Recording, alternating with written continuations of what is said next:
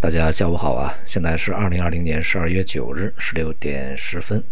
今天的国内 A 股呢是全面的下跌啊，在这个一级分类的行业里面啊，基本上是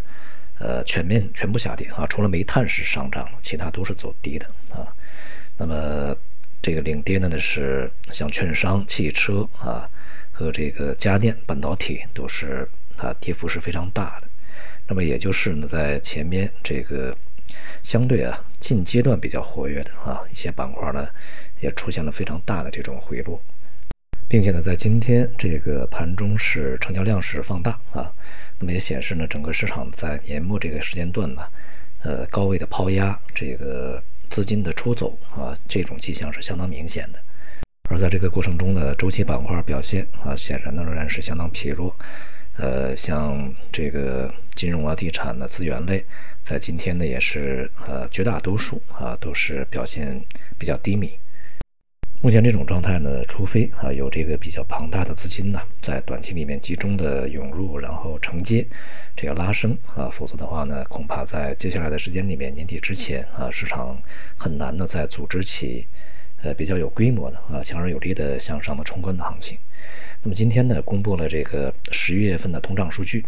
这个数据呢显示呢，十一月份啊，整个是陷入了这个 CPI、PPI 双通缩的状态啊。那么 CPI 呢是同比下降了这个百分之零点五，而 PPI 呢是同比下降百分之一点五啊。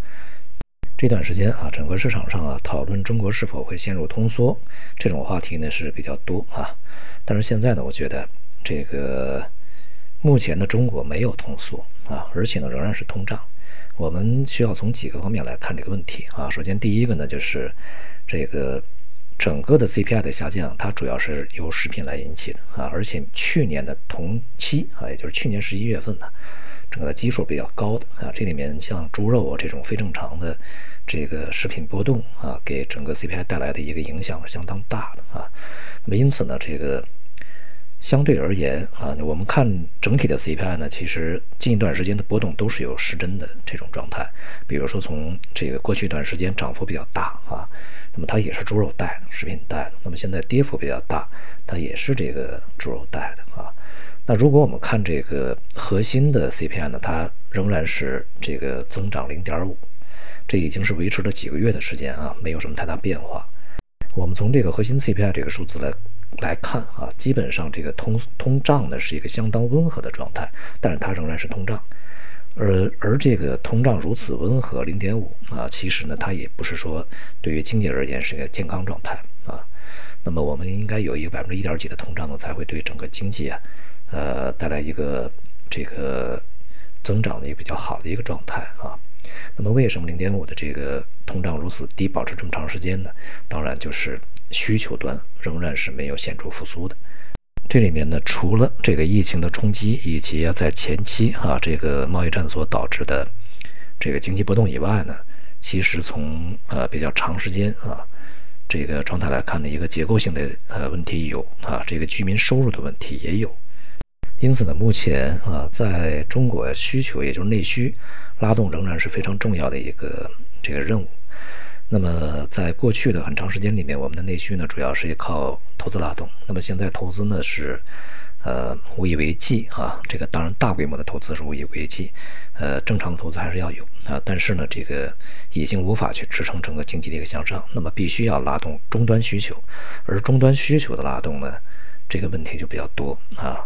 第一个要解决就业，第二个要解决收入，第三个呢要解决民生啊，这也不是一个短期的事情。所以呢，我觉得，呃，从这个食品以外的话，其他的一些这个消费品的需求而看呢来看啊，短期里面的这个通胀大幅走升恐怕也不现实啊。那么同时呢，像这个 PPI，呃，它的降幅是缩窄的，因为大宗商品在这段时间有所上涨啊，去年的这个基数呢也相对低一些。所以呢，带来一个这个在 PPI 就是生产这个物价这一端呢通缩啊，开始逐步收敛的状态。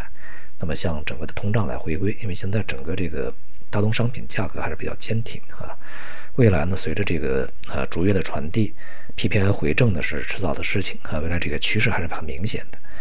但这样是否意味着啊，这个目前的中国通胀是相当低迷，甚至是通缩，那么央行就要改变这个货币政策呢？我想这种可能性是不大的。那么央行大概率还会去坚持这个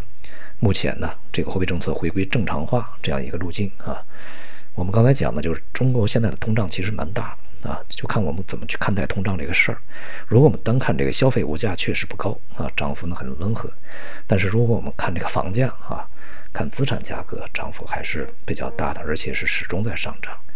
所以呢，这个呃，衡量整个这个通胀啊，究竟用什么样的一个指标啊，怎么来去看？呃，这几年来啊，这些年来呢，业界呢也都始终在去讨论。而中国这央行啊，目前呃，估计呢已经看到这一点啊。所以呢，这个在近期呃，央行反复强调呢。货币政策要回归正常化，而且呢，对于房地产这灰犀牛要警惕。这个现在呢，不存在长期通缩，也不存在长期通胀的一个这个基础啊。那么因此呢，货币政策还是一个中性啊、稳定、适度这样的一个基调是仍然保持的。就在前几天啊，也仍然是这样的一个口吻。那么这个央行嘛，掌握这个通胀的数据要比我们呃要敏感的多啊，要及时多。所以说呢，